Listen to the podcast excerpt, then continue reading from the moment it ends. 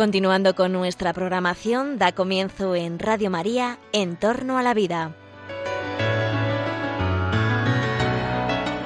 Un espacio dirigido por Jesús San Román.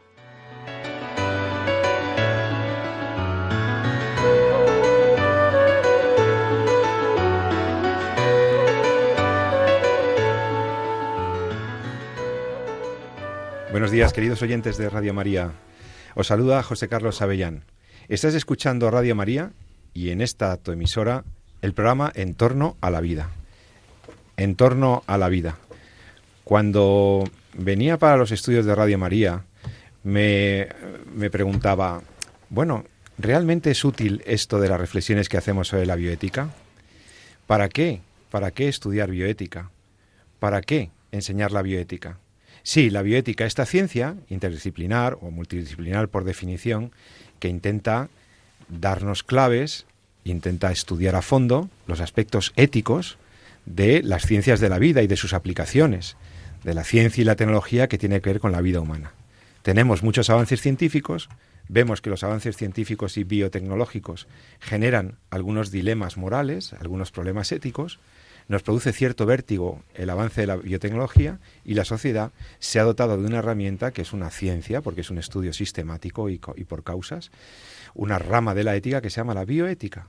Y la bioética pretende, pues, precisamente iluminar criterios racionales, iluminar nuestro juicio y nuestro afrontamiento de los problemas que se plantean en los ámbitos médicos, farmacéuticos, investigativos, para, digo, iluminar juicios que nos permitan eh, proponer soluciones correctas cuando tienes una persona en la UCI o un, enfermo crónico crítico que tienes que decidir si le retiras un tratamiento o no, cuando tienes una persona que parece querer morir, pero tú sabes que quitar la vida no está bien, cuando tienes una madre con un embarazo no deseado y está planteándose la terrible decisión de acabar con la vida de su bebé, ahí entra el juicio bioético, que no puede ser un juicio estrictamente emocional, que tiene que ser un juicio racional. No podemos dejarnos llevar por los sentimientos, las emociones o la opinión dominante, la opinión pública dominante. Necesitamos formarnos, necesitamos criterios. Para que esto de la bioética sea útil, no puede ser una bioética de las mayorías o de los consensos. Tampoco puede ser una bioética al merced de las decisiones del legislador. Demasiadas veces los criterios bióticos en las sociedades los han impuesto los legisladores, los gobiernos que, apoyándose en la pretendida legitimidad de las mayorías, pretenden llegar a verdades o a juicios morales correctos solamente basados en el juego de los intereses mayoritarios contrapuestos. Es lamentable, pero la bioética puede caer en estas cosas. Y la bioética de la gente, los juicios que hacemos sobre las cuestiones bioéticas, muchas veces se deben más a lo que dice la gente, a lo que se habla comúnmente sobre los problemas, Hombre, decía una alumna mía en la universidad, recuerdo el caso, decir, hombre, profesor, yo no abortaría. Eh, yo tengo 21 años, ya sé lo que es un aborto y yo no abortaría, pero ¿quién soy yo para decir que está bien o que está mal el aborto? Fíjense, queridos oyentes, lo que esta muchacha quería hacer. Eh, expresaba, expresaba una voluntad tolerante, sí, respetar las opiniones ajenas, pero en el fondo había renunciado al juicio moral. En el fondo había hecho un juicio subjetivo. En el fondo había dicho yo no lo haría, pero ¿por qué va a estar bien o va a estar mal? Esto de la bioética es más complejo de lo que parece. No es simplemente poner una etiqueta ética a las decisiones clínicas. No es simplemente intentar tener la conciencia tranquila en el hospital. Es mucho más que eso. La bioética es una ciencia, la bioética requiere una reflexión profunda. Y por eso estamos aquí en Radio María. Por si te interesan estos temas, vamos a intentar proponer criterios, vamos a intentar razonar los temas. En este programa eh, traemos casos, en este programa traemos situaciones reales, pero hoy queremos hacer un programa un poco más transversal, que supere la casuística. He empezado preguntándonos, ¿para qué educar en bioética? ¿Para qué enseñar la bioética? ¿Por qué formarse en bioética? Pues porque es necesario, porque vemos que si no nos vamos a, a dejar llevar en nuestras decisiones más trascendentes, nuestras decisiones morales, por los criterios dominantes o por lo que se dice en la televisión, y luego cuando llegas al bar y te dicen, es que ha habido un enfermero que le han retirado los cuidados básicos, le han retirado la alimentación y la hidratación, eso ha sido una eutanasia. Y entonces tú dices, esto no ha sido una eutanasia. Ah, y por eso dedicamos todo el, último programa precisamente a hablar de la diferencia entre la eutanasia y la adistanasia o la retirada de cuidados básicos. Todo esto es complejo Necesitamos criterios. Y por eso me he reunido aquí en Radio María con expertos en bioética que además creo que somos bastante complementarios unos, los unos y los otros, precisamente para tratar este tema. ¿Por qué formarse en bioética? ¿Qué necesidad hay de formarse en este tema? ¿Por qué debería enseñarse la bioética incluso en los colegios y no solo en las universidades y no solo en las facultades de medicina? Para eso tengo aquí algunos expertos, como es, por ejemplo, el doctor Jesús San Román. Buenos días, profesor. Muy buenos días. Encantado, como siempre, de estar aquí Román, profesor en la Universidad Rey Juan Carlos, experto en bioética y codirector de este programa. Y también está con nosotros la profesora María de Torres, profesora jurista y profesora universitaria, que también los temas de la bioética le han interesado desde hace mucho tiempo. Yo la conocí estudiando un doctorado en bioética, nada menos que un doctorado de manera que mm, un doctorado de la UNESCO, luego nos contará ella cuál ha sido su experiencia de formación en la bioética y por qué ella decidió formarse en bioética. Y en el servicio de documentación y en todo lo que significa ayudarnos a planificar bien estos programas tenemos aquí a Noelia, nuestra enfermera más querida. ¿Qué tal Noelia? También buenos días. Bueno, pues los miércoles bioética. Los miércoles vamos a dedicar los próximos 45 minutos a estar contigo y a intentar explicar por qué es tan importante esto de la bioética. Eh, bueno, para los que nos, hemos interesado por esto, eh, hemos llegado desde diversos sitios porque la bioética se llega desde, desde muchas situaciones, ¿no? unas veces urgidos por la práctica clínica, como pudo ser a lo mejor el caso del doctor San Román, otras veces urgido por la práctica legislativa, como pudo ser el caso de la doctora de Torres. Eh, ¿Por qué llegasteis vosotros a, a, formaros en bioética? ¿Por qué tomasteis esta decisión? Bueno, es que el concepto de, formarte en bioética es, como dices, eh, muy transversal. ¿no? Y creo que, en el fondo, eh, la bioética es el estudio de las ciencias de la vida ¿no? a la luz de determinados valores, ¿no? de los valores morales ¿no? que bien has definido al principio. ¿no?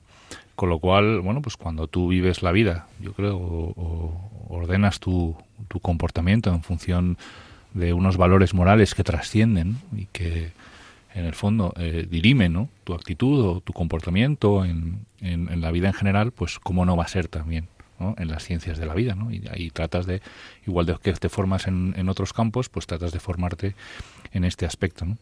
En mi caso concreto, yo además decidí estudiar medicina, lo cual ya más... Eh, recuerdo que quería ser médico desde creo que tenía uso de razón. No, no, no recuerdo haber querido ser otra cosa. Físico en un momento dado. me, me entraron ahí eh, coqueteé un poquito con la física, ¿no? Pero creo que eh, desde que teníamos Rodón quería ser médico y por tanto siempre han estado muy unidos, ¿no? Esa, esa visión del hombre, esos eh, valores un poco que, que rigen tu comportamiento y en el fondo la medicina como una... Antes ahora hablamos de ciencias de la salud, antes formaba parte de las ciencias aplicadas. Era, o no se me clasificaba así, ¿no? Era un conocimiento aplicado al hombre, ¿no? Aplicado a la persona.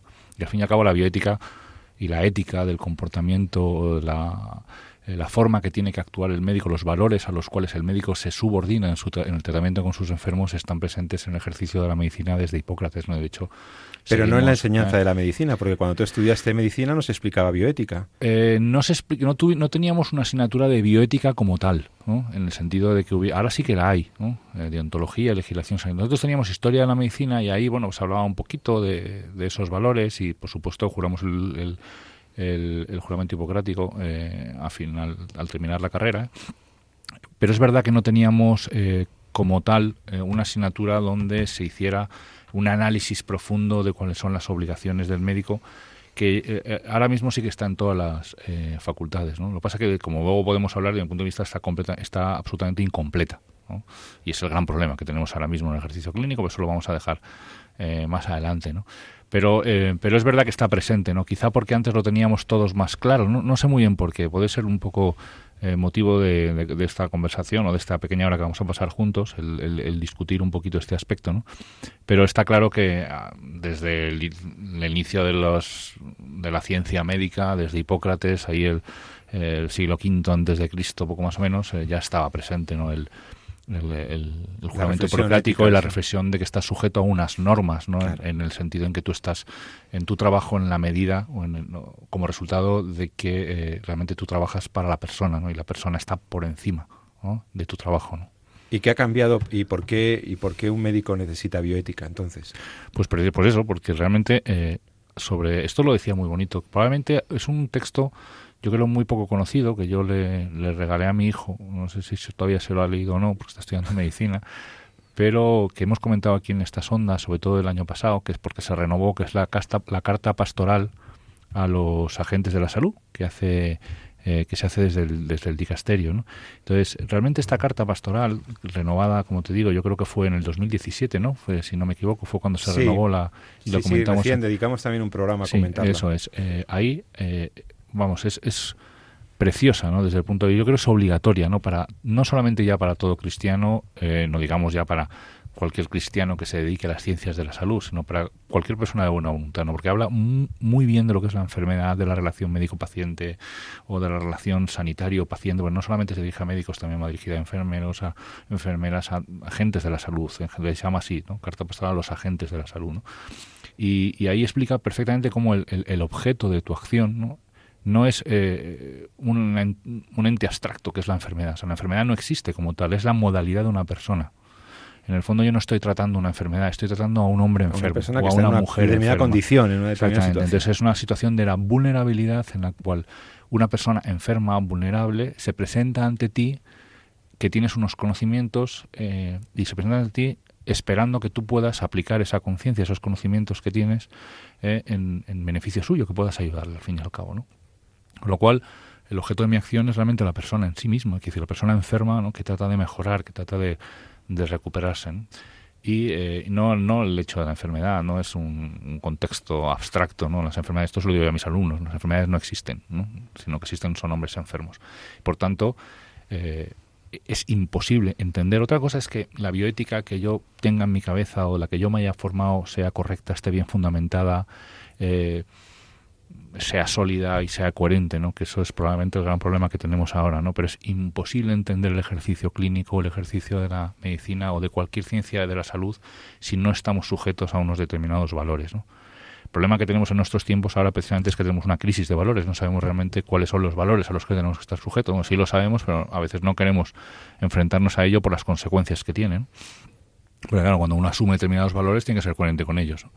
Y, eh, y, eso hace que muchas veces busquemos valores fatuos o valores donde no los hay o donde no lo son, sencillamente donde los consensuamos. ¿no? Esto abona la necesidad de la formación en bioética, no solamente para los médicos, sino también, como luego veremos, también para cualquier profesional de la salud, para cualquier mm. profesor, etcétera. Pero es que me interesa también encontrar la opinión de, de María de Torres, profesora mm. universitaria, jurista, experta en leyes de la bioética, que claro, tú, ¿por qué te dedicaste a dar clase de bioética y no y de bioderecho y de estas cosas que tú explicas en vez de en vez de dedicarte, qué sé yo, al derecho civil o cosas muy entretenidas de tu carrera? Que, también. Que, también. das alguna que bueno, a mí cuando me habéis propuesto hablar hoy de este tema me ha parecido, bueno, interesantísimo y sobre todo muy importante porque hacía tiempo yo creo que, que, no recordábamos un poco todo este asunto de la formación en bioética.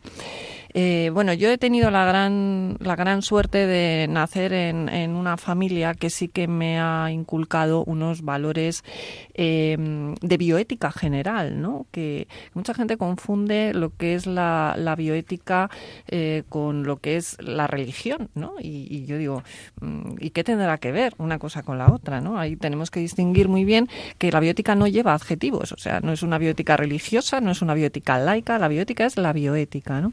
¿Y por qué digo que en mi familia se me han inculcado eh, valores de bioética general? Pues porque nací en una familia en que mi padre es médico, ¿eh? creo que alguna vez lo he comentado, y, yo he visto no solamente el aspecto técnico de mi padre a la hora de, eh, bueno, pues aplicar su profesión, sino también el trato humano, ¿no? Siempre he visto que ha tratado a los enfermos como centro y raíz de su profesión. Y, yo hay esos valores, pues quieras que no, en, la vida uno pues es médico las 24 horas, ¿no? No es médico en las 8 horas de trabajo y luego en su casa es otra cosa, ¿no? Y si no, que me lo desmienta el profesor Jesús San Romano. Mm.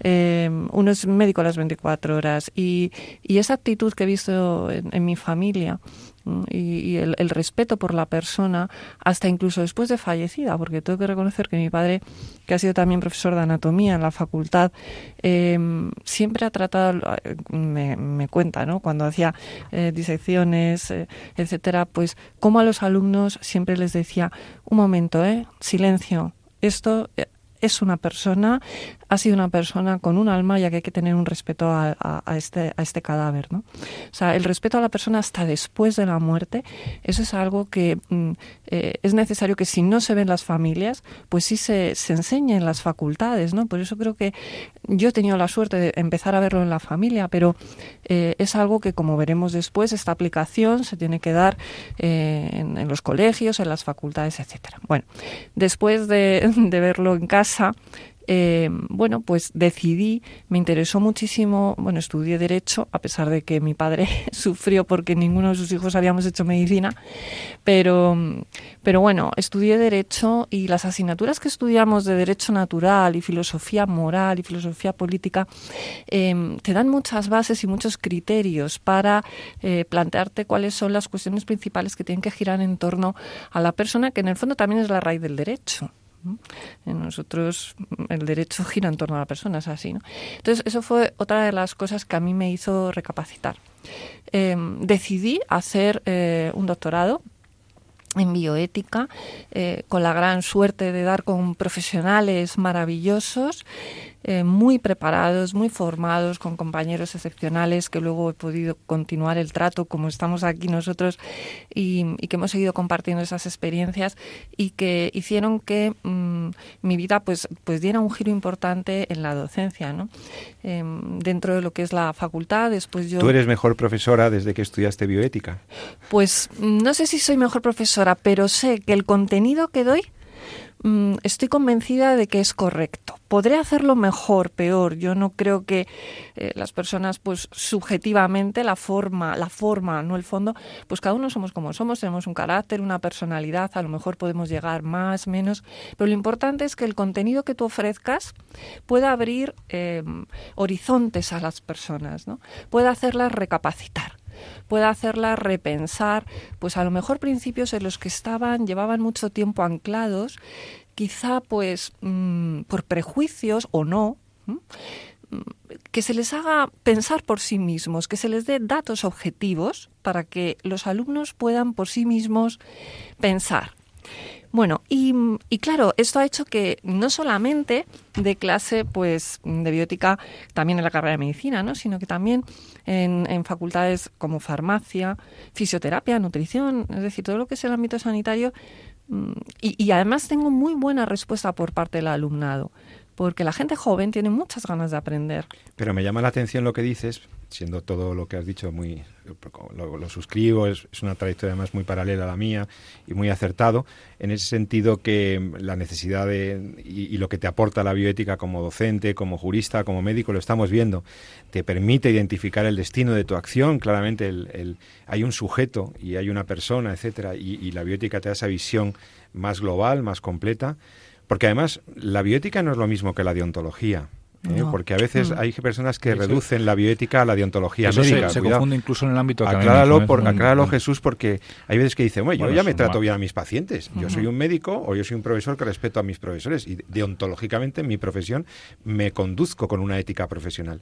Ya, pero es que la deontología, la bioética supera, es mucho más amplia ¿no? que, la, que la deontología. Sin duda, quiero decir, el, en el fondo de la deontología son, pues por así decirlo, eh, eh, es una parte, ¿no? Podríamos decir, es como confundir el todo por la parte, ¿no? La deontología sería la parte de la ética que se refiere a los deberes en concreto de mi profesión, ¿no? Incluso los que están ordenados jurídicamente, etcétera, ¿no? Pero como bien decimos y hablamos eh, en nuestras eh, clases de bioética que tú también das, ¿no? Por encima de las políticas, hay una ética, por encima de la ética hay una ontología, ¿no? Quiere decir, hay una ontología. Una, ontología, una palabra muy bonita que ahora mismo se ha abandonado por ese de ontología, pero que en el fondo eh, habla de lo que son las cosas, ¿no? de la realidad. Del de ser de las cosas, lo que son. Y por tanto, eh, eso indica que por mucho que consensuemos, por mucho que decidamos, por mucho que hablamos, nuestra búsqueda de la verdad está ordenada a encontrarla, no a construirla, sino a mm. descubrir cuál es el realmente ese ser de las cosas a, a la cual nos ordenamos todos. ¿no? Así que, por tanto, hay unos valores morales, unos principios que están por encima de nuestras obligaciones, que se derivan de esos, esos, esos valores. ¿no? Y eso es lo que muchas veces equivocamos, ¿no? Y acabamos sentando, y esto yo creo que los puede explicar muchísimo mejor los juristas, ¿no?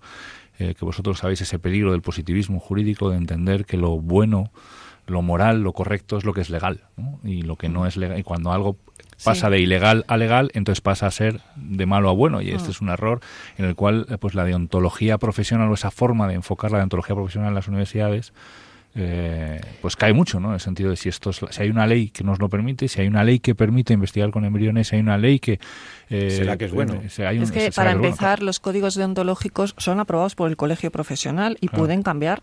Es decir, dependerá de cuál sea el órgano de gobierno del consejo para que eh, decidan eh, incluir una serie de principios o no en un código. Por lo tanto, el código sí que es aprobado por mayorías, pero lo que tenemos que nosotros que tener en cuenta es que ese código tiene que estar basado en principios, como bien estáis diciendo, que son ontológicos, que, buscan la esencia de las cosas, el ser de las cosas y no el por qué eh, o si me es útil o no me es útil, ¿no?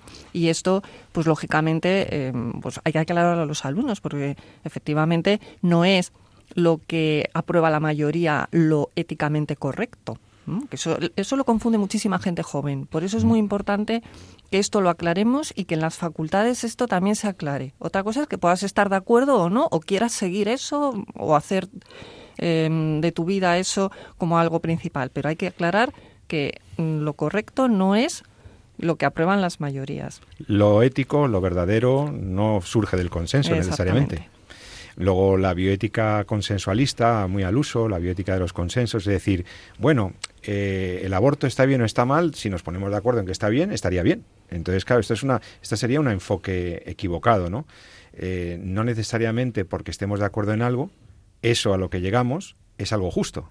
¿eh? Y esto lo, lo- lo hemos visto en el mundo jurídico y en la historia del derecho muchas veces y en la historia de la ética muchísimas veces. ¿Cuántas veces un- una población, un grupo humano o incluso toda una nación se ha puesto más o menos de acuerdo en que una cosa era correcta, como por ejemplo la esclavitud?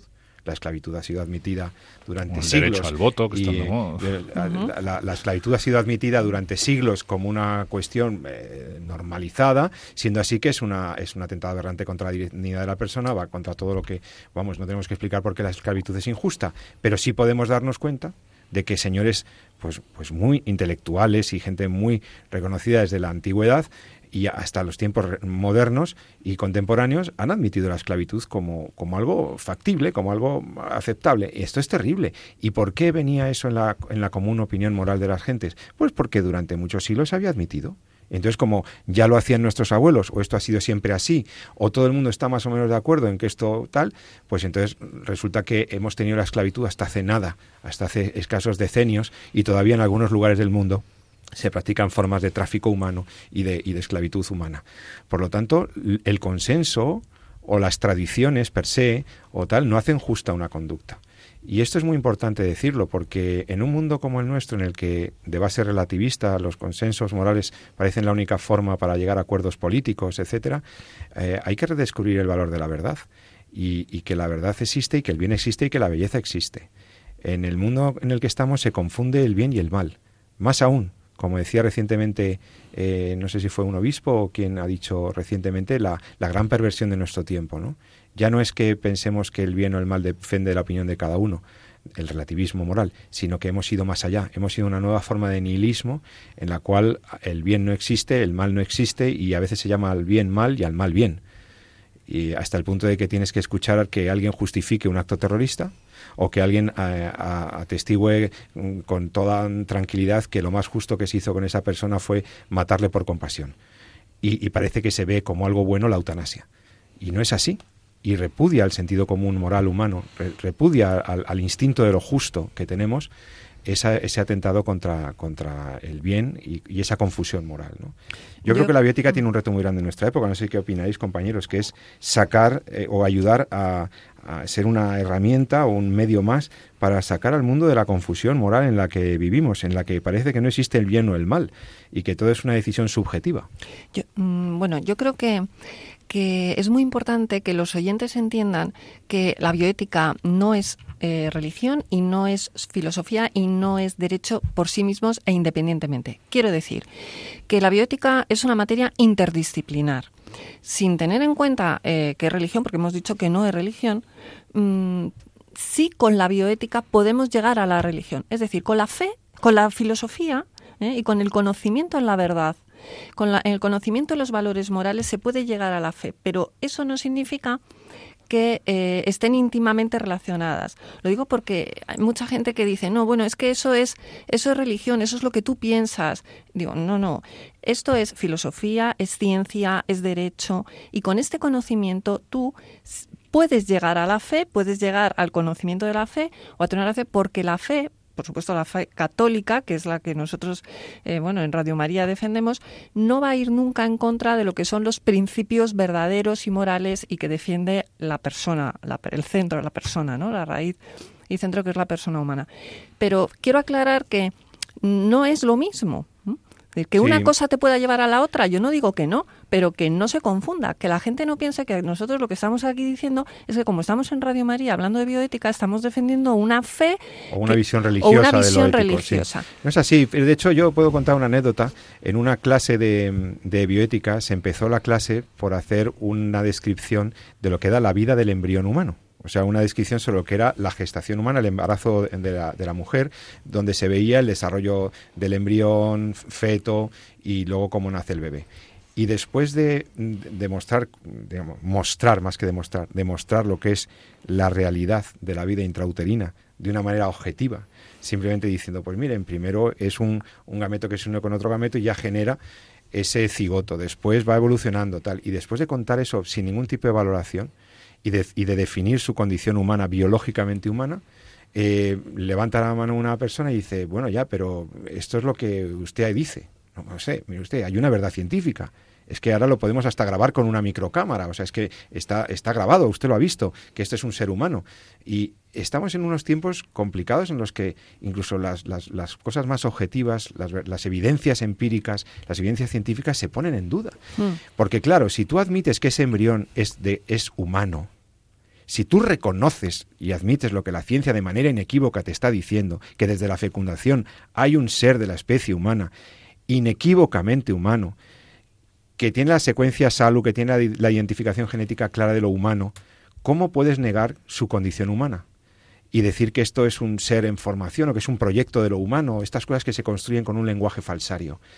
Eh, la, anécdota es que después de explicar y mostrar el estatuto biológico, cuando llegas al estatuto digamos, ético, cuando intentas decir, bueno, y entonces si tengo un embrión humano, yo no puedo destruirlo.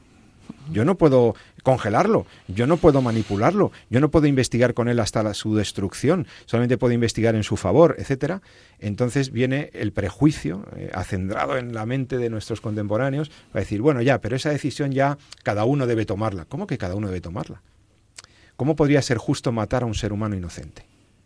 Yo lo vuelvo a decir en estas ondas, ¿Cómo hemos podido llegar a creer que puede ser justo asesinar en el vientre materno a un ser humano inocente?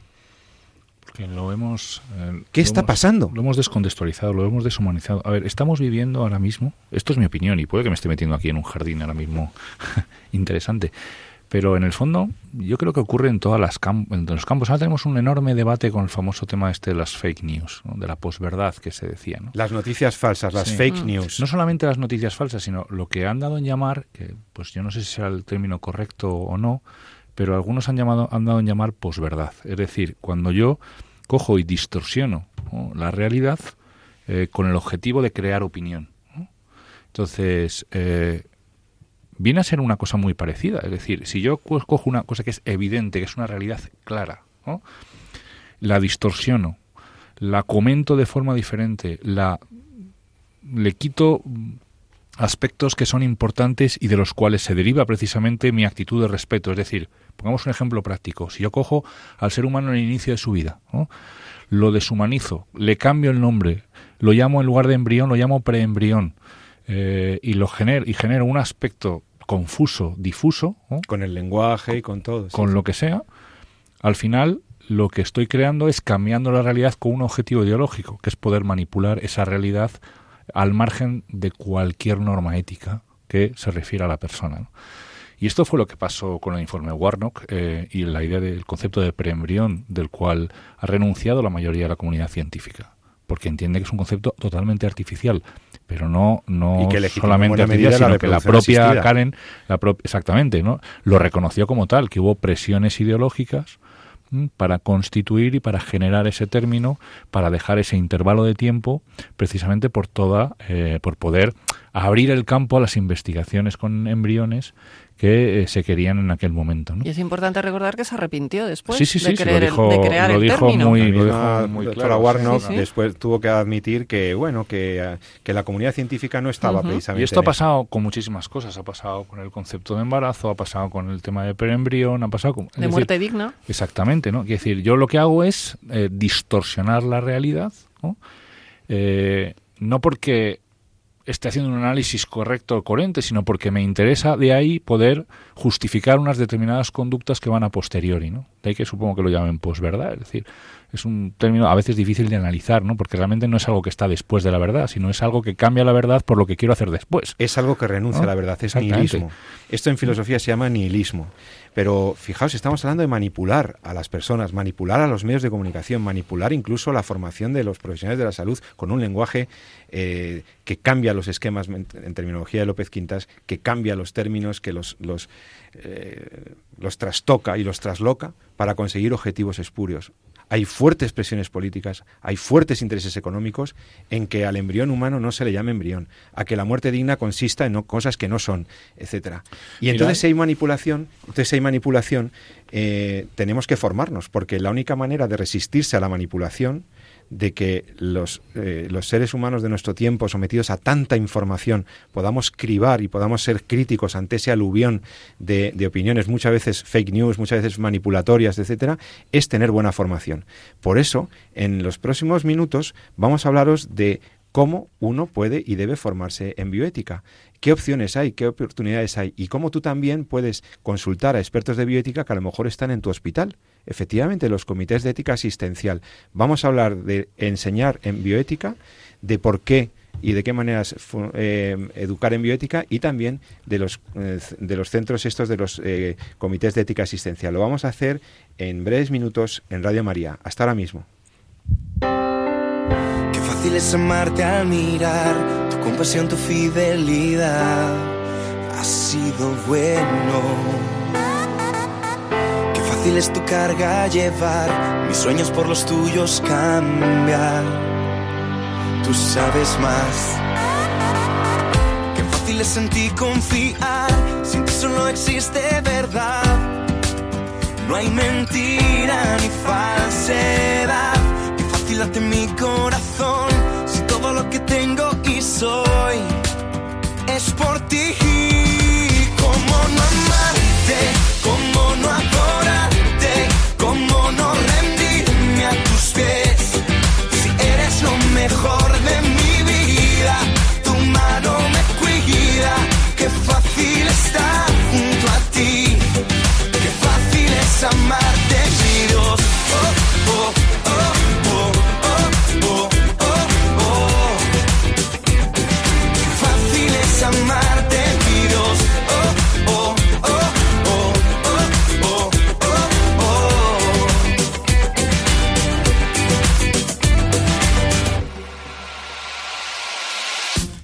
fácil asombrarme al saber que todo lo dejaste por ser como yo por salvarme.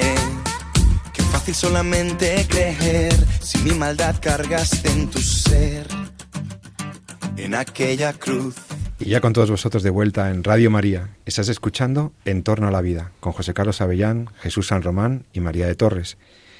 ¿Cómo no amarte? ¿Cómo no adorarte? La canción preciosa que te hemos ofrecido de Quique Pavón, fácil, fácil, cómo no amar al Señor, en vísperas de la celebración del centenario de la consagración al Sagrado Corazón de nuestra nación, de España.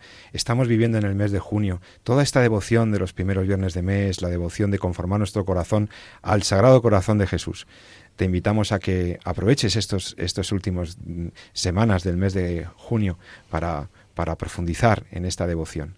Nosotros hemos querido ofrecer esta canción porque habla de amor. Y si nosotros nos dedicamos a la bioética y nos preocupamos por lo ético y lo correcto es porque queremos amar, queremos hacer bien las cosas. Y este es el programa en el que hablamos del bien y de, y de lo no correcto, del mal, en las acciones de, pues, de, bueno, de quienes están en contacto con la vida, con la vida frágil, con la vida eh, más vulnerable. Y hablábamos de la necesidad de formarse en bioética, la necesidad de bueno pues encontrar elementos claves para interpretar la realidad de una manera que nos permitan orientar correctamente nuestras acciones. El ser humano busca el bien. El ser humano busca hacer las cosas bien. Tú y yo cuando nos levantamos por la mañana y enfocamos nuestro día queremos hacer las cosas bien, porque sabemos que eh, así somos más felices, porque cuando haces las cosas conforme a verdad y a bien, pues las cosas encima son más bonitas, ¿no? Entonces, realmente esto es un, este es un programa en el que te invitamos a descubrir el bien, a valorar el bien y la belleza. Y esa, y esa formación necesaria que tenemos que tener en criterios y que vemos que nos falta muchas veces, se puede adquirir en, formación específica en una materia en esta ciencia de la bioética. Y esta de la bioética eh, qué temas incorpora eh, María de Torres. Si quiero formarme en bioética, ¿cuáles son? Solamente enuméranos los, los, los temas que abarcaría para que la gente se dé cuenta de la dimensión que tiene este estudio. Uf, pues desde, desde el inicio de la vida, todo, bueno, por supuesto el centro que es la persona, y ahí desde el inicio de la vida todos los temas que, que, que giran en torno al inicio de la vida, pues como es eh, aborto, técnicas de reproducción asistida, eh, manipulación de embriones, eh, bueno, clonación, células madre, eh, biotecnología, genoma humano, bueno, después todo lo que tenga que ver con todo, la persona. todo lo que tenga que ver con la persona. Mm. Eh, luego, pues durante la vida, eh, pues todo el tema también de esterilización, por ejemplo, eh, trasplantes de órganos, que eso también es durante la vida y después de la vida. Em, todo lo que es el tratamiento a enfermos terminales, em, cuidados paliativos. Mm, eh, bueno, pues, eh, ¿qué más? Ahora sí, mismo, luego hay, además eh, de los temas que has enunciado, hay otro hay otros dos grandes mundos Diagnóstico de la bioética. prenatal. Sí, esto todo, tiene todo. que ver con todo lo que es la bioética sí. médica, la bioética sí. clínica, la bioética y la bioética fundamental, que has dicho muy sí. bien. Pero yo creo que además la bioética también tiene un aspecto muy importante, que es todo lo que tiene que ver con la bioética ambiental. Lo que tiene que ver con la, con la vida, el bios, en un sentido amplio.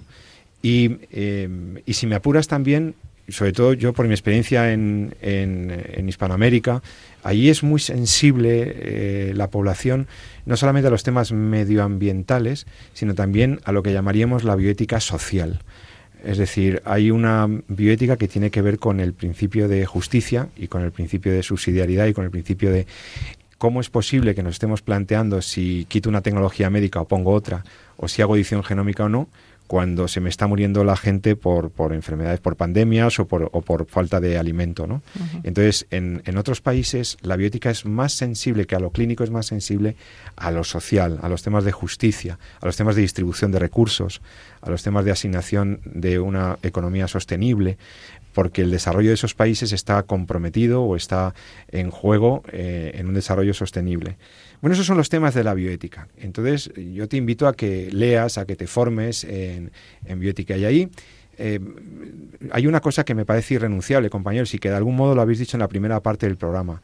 La formación en bioética no puede ser, en mi opinión, una formación ni estrictamente casuística, es decir, basada simplemente en casos para tocar cuestiones a partir de los casos, aunque los casos pueden iluminar y pueden ser una herramienta muy útil, la metodología del caso.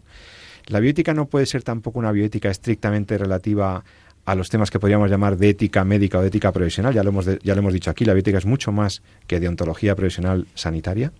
Y la bioética eh, tampoco se puede reducir a los esquemas medioambientalistas, porque la bioética toca al ser humano y la bioética tiene que ver con cuestiones límite de la biotecnología y de sus aplicaciones, de las aplicaciones de la ciencia.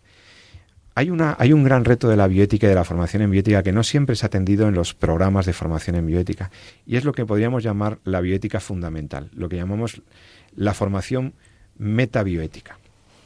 ¿A qué me refiero? Si buscas un programa de formación en bioética, es muy importante que veas si tiene alguna clave antropológica, si hay un enfoque de, de formación filosófica previa, de manera que el estudiante de bioética no solamente vea casos clínicos, no solamente vea aborto sí, aborto no, eutanasia sí, eutanasia no, sino que el programa o, la base de formación que reciba incorpore claves fundamentales, filosóficas, antropológicas y morales, que le permitan luego aplicar en la decisión concreta. Si no sabes quién es el ser humano, difícilmente vas a poder saber si el embrión humano es o no humano. Si no sabes por qué eh, los seres humanos tenemos un derecho fundamental a la vida o tenemos eh, bienes absolutamente irrenunciables que se deben, deben ser protegidos, como son el respeto a su dignidad y a sus libertades, si no has recibido esa formación básica, incluso jurídica, es muy complicado que luego hagas buena bioética. Por eso los programas de bioética deberían todos incorporar estas bases fundamentales, antropológicas, filosóficas, morales y también jurídicas, o de al menos de principios jurídicos básicos que podríamos llamar. Me parece fundamental, porque si no, la formación de los bioeticistas o en los comités de ética asistenciales, de los que luego hablaremos, se ha ceñido a una eh, a sesiones de casos y a, una formación demasiado eh, basada en eso, en, eh, que porque en el fondo en el fondo este tipo de programas o este tipo de, acciones formativas parten de un presupuesto equivocado que era el que denunciaba el profesor San Román, que es han renunciado a la base ontológica. No se puede hacer buena bioética si no sabes quién es el ser humano, si no sabes la diferencia entre eh, un organismo vivo cualquiera y el viviente racional libre que es el ser humano y espiritual. Si no concibes al ser humano de manera holística, completa, si no lo conoces bien, luego te va a ser muy difícil diferenciar lo que hay en una cama de hospital de un organismo humano conectado a unas máquinas. No vas a poder ponderarlo en toda su dignidad y valor. Va a ser mucho más difícil. Necesitas esa formación antropológica. Por eso esto me parece una clave muy a tener en cuenta cuando decidas cómo y dónde formarte en bioética. Sí, sin duda. Y además es que, como bien dice, la bioética fundamental es lo que da coherencia después a la toma, a las decisiones que se toman en relación a, lo que comentaba. A situaciones concretas. Sí, las situaciones concretas comentaba, que es lo que llamamos bioética especial, no porque una sea más complicada, sino porque una se aplica a realidades concretas, eh, pero aplicando los principios fundamentales de la bioética, que son los que se estudian precisamente en esa base. ¿no? Y yo creo que, insisto, y lo diré todas las veces que pueda, ¿no? Porque yo creo que es el gran problema que tenemos en la bioética, más que en la bioética, pues sino en el ejercicio de las decisiones que se están tomando ahora en la sociedad que vivimos, ¿no? Y es precisamente ese fallo mm, en, haber renunciado a lo que son los principios ontológicos, lo que es la antropología, ¿no? Comentábamos en el pasado programa, hablábamos de, de Monseñor Los Grecia, ¿no? Como el, el padre, ¿no? De la biótica personalista, ¿no? Que fue presidente de la Academia Pontificia y que bueno se considera pues el principal exponente precisamente en eh, aportar y recogiendo desde muchas corrientes aportar cosas que ahora mismo pueden parecernos obvios no que pueden ser obvio y es que la bioética el, el, análisis ético se basa de o sea se deriva de analizar el hecho tecnológico o biológico o lo que sea que estemos viviendo y confrontarlo como con la antropología. Es decir en qué medida eso que estamos haciendo puede ser una técnica puede ser un tratamiento, eh, lo que sea. Eso que estamos haciendo se agrede o se enfrenta a lo que es el hombre. ¿no? De ahí que se le dé un poco un poquito más complejo quizá, pero para que nos entendamos en las ondas de esa biótica personalista, ¿no? decir que el punto de partida es el respeto a la dignidad de la persona, algo que está por encima. ¿no? Hmm. Bien, eso que es obvio, o que por lo menos yo lo veo como, como obvio, pues ahora, ahora mismo está no es que esté en discusión, porque fíjate que todos en nuestro interior llevamos ese concepto, hasta el punto de que todos en nuestro interior hemos aceptado que por encima de las leyes hay unos derechos que son universales, que llamamos los derechos humanos. Los derechos humanos no hablamos en general, tiene varios nombres, es decir, es aquello que la sociedad nos tiene que reconocer por el hecho de lo que somos, que somos personas. Por eso hablamos de la Declaración Universal de los Derechos Humanos. Vosotros sois juristas, ¿no? Pero yo, siguiendo esas palabras, porque en medicina nos gusta analizar las palabras, no es una declaración, es decir, es algo que declaramos, ¿no? lo declaramos todos universalmente en relación a unos derechos que son propios del hombre, por lo que es, que es hombre, ser persona, ¿no? Y por tanto, todos los países, todas las sociedades, las que fueron y las que serán y las que son ahora, estarían sujetas, por así decirlo, a esa declaración. Otra cosa es que lo hagamos más o menos, o, pero si no lo hacemos lo denunciamos, ¿no? Pero en cualquier caso se entiende que las leyes se supeditan precisamente a esa dignidad, ¿no?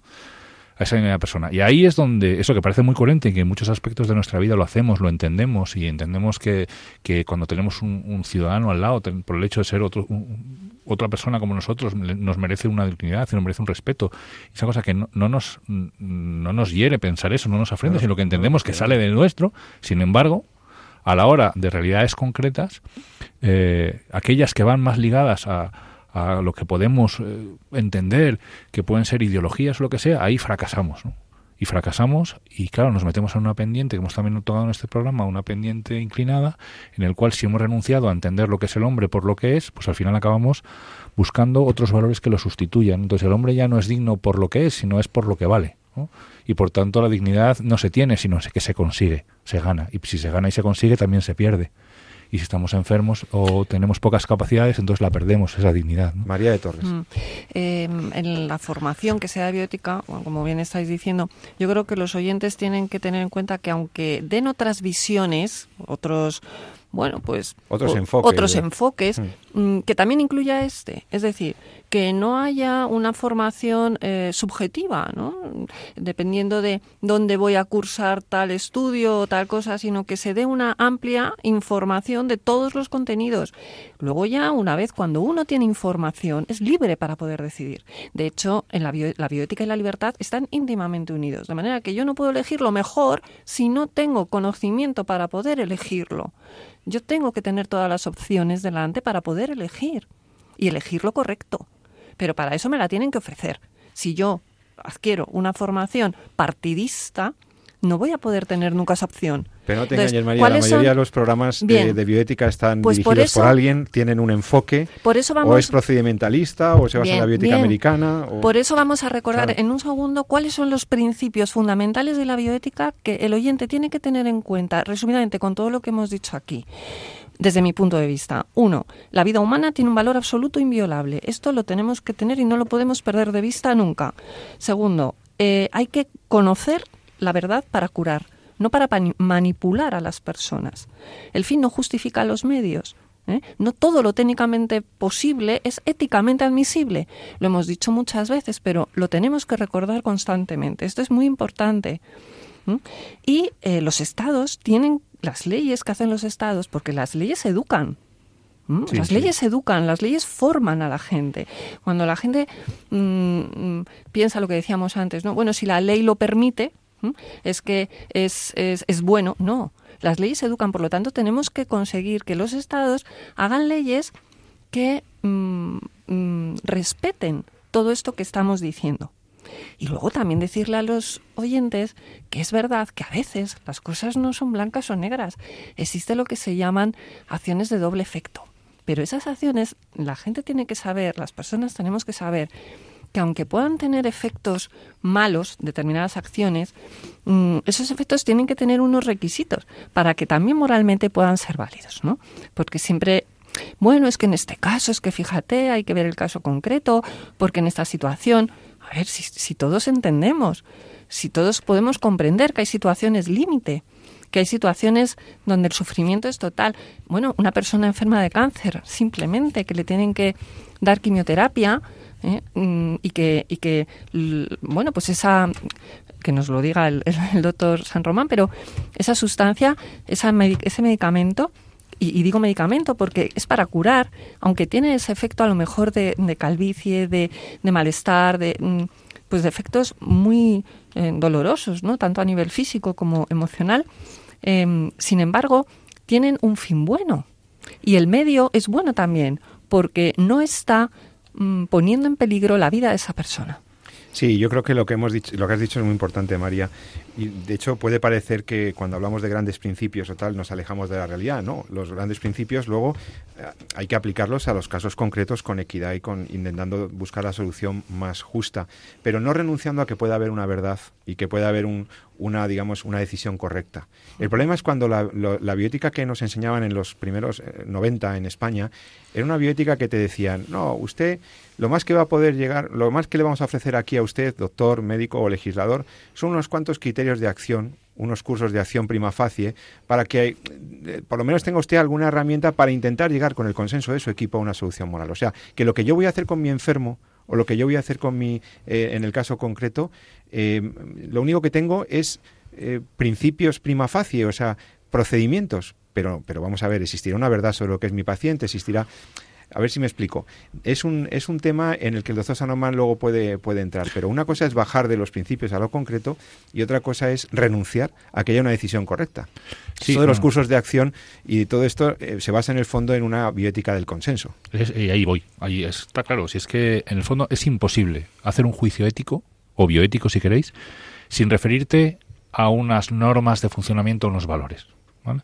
Eso está claro. O sea, tú no, si, tú no puedes juzgar si algo está bien o mal, es correcto o incorrecto, si no te refieres a algo que, que es el, algo que te da esa luz.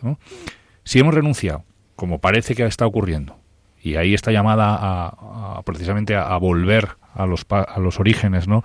Y salir de esta pendiente en la cual que vamos viendo que empezamos con el aborto en el año 82, que luego entramos con la fecundación in vitro, que luego estamos ahora con la eutanasia y que vamos bueno, siguiendo esa línea, si hemos renunciado precisamente a referir esos valores a lo que es la ontología de la persona, entonces al final acabamos refiriéndolo a lo que son las leyes, es que no hay más, ¿no?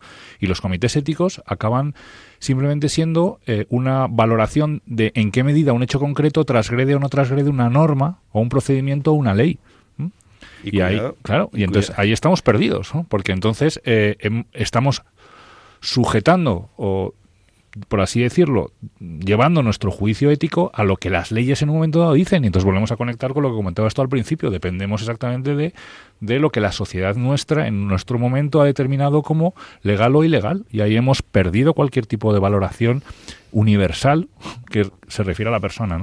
Y entonces ahí está esa base. Yo a, quien tenga interés en formarse en bioética, lo más lo que le puedo recomendar es que eh, centre su interés precisamente en programas de bioética que tengan una formación antropológica muy sólida, porque si no, cualquier juicio está perdido. De hecho, además hay otra forma de manipulación muy extendida que utiliza, que instrumentalizan a los medios de comunicación para estos fines, o sea, usan a los medios de comunicación para manipularnos, que es, por ejemplo, lo de presentar casos límite, casos extremos, ah. casos que se producen uno entre un millón de ah. situaciones clínicas eh, en el día a día, y este lo construyes como un caso eh, ético que debe dar lugar a una legislación permisiva a lo que sea. Por ejemplo, además eh, está mal enfocado el caso. Claro, para empezar, está mal enfocado el caso. a mí, un solo caso. Muchas veces están mal analizados hay poca información. Nosotros lo hemos denunciado muchas veces aquí en las ondas cuando nos pedís eh, que tratemos un caso, que tratemos un tema, que no tenemos mucha información. Y, con eso intentamos construir el, o llegar a un juicio valorativo. Pero lo que no puede ser es que porque un señor lo dejaron morir de hambre en un hospital de no sé dónde, ahora tengamos que decir, hombre, es que esto lo que habría que hacer es autorizar la eutanasia. Pero vamos a ver, ese salto, ¿quién lo da?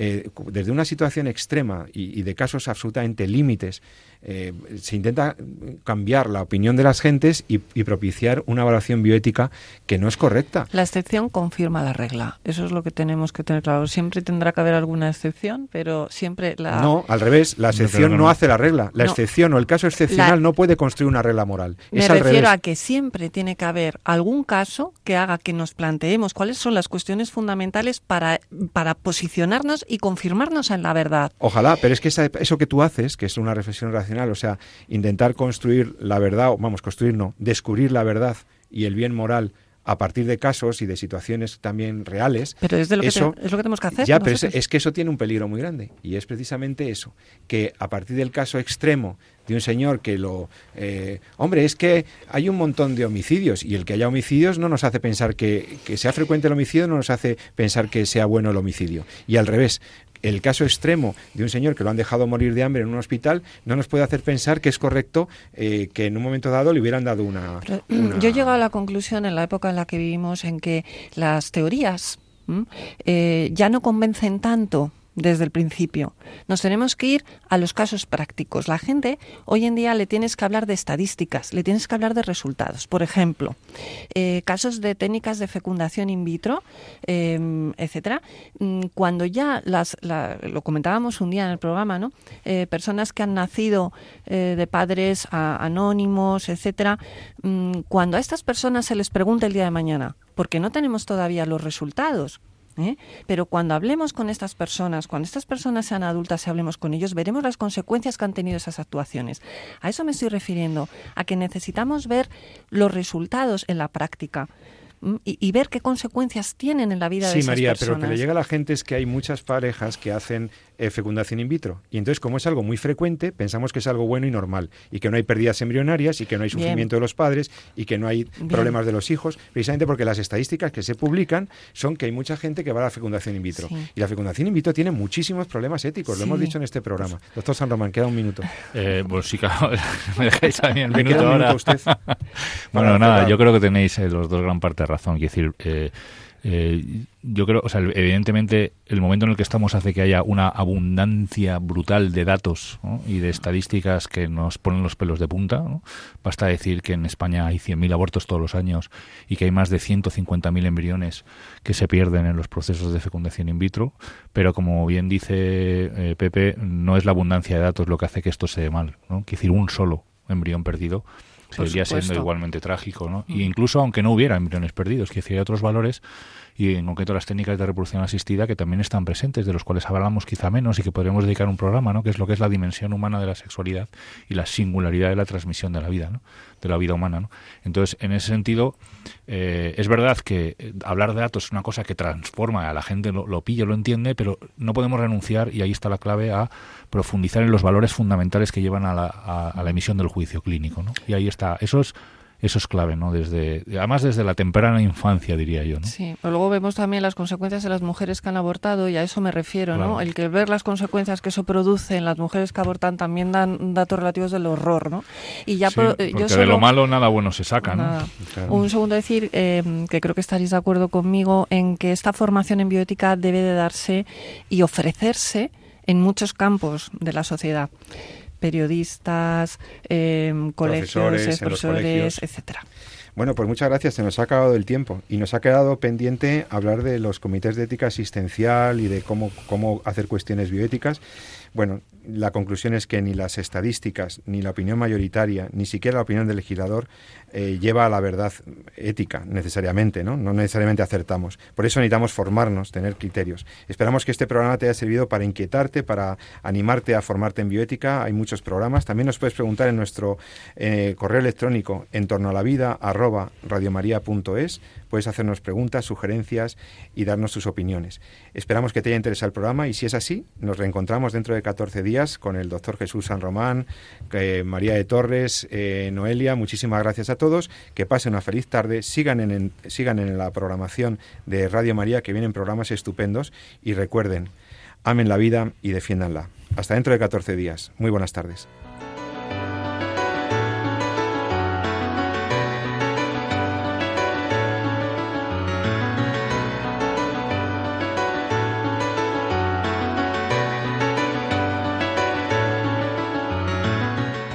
Finaliza así en Radio María, En torno a la vida. Un programa dirigido por Jesús San Román.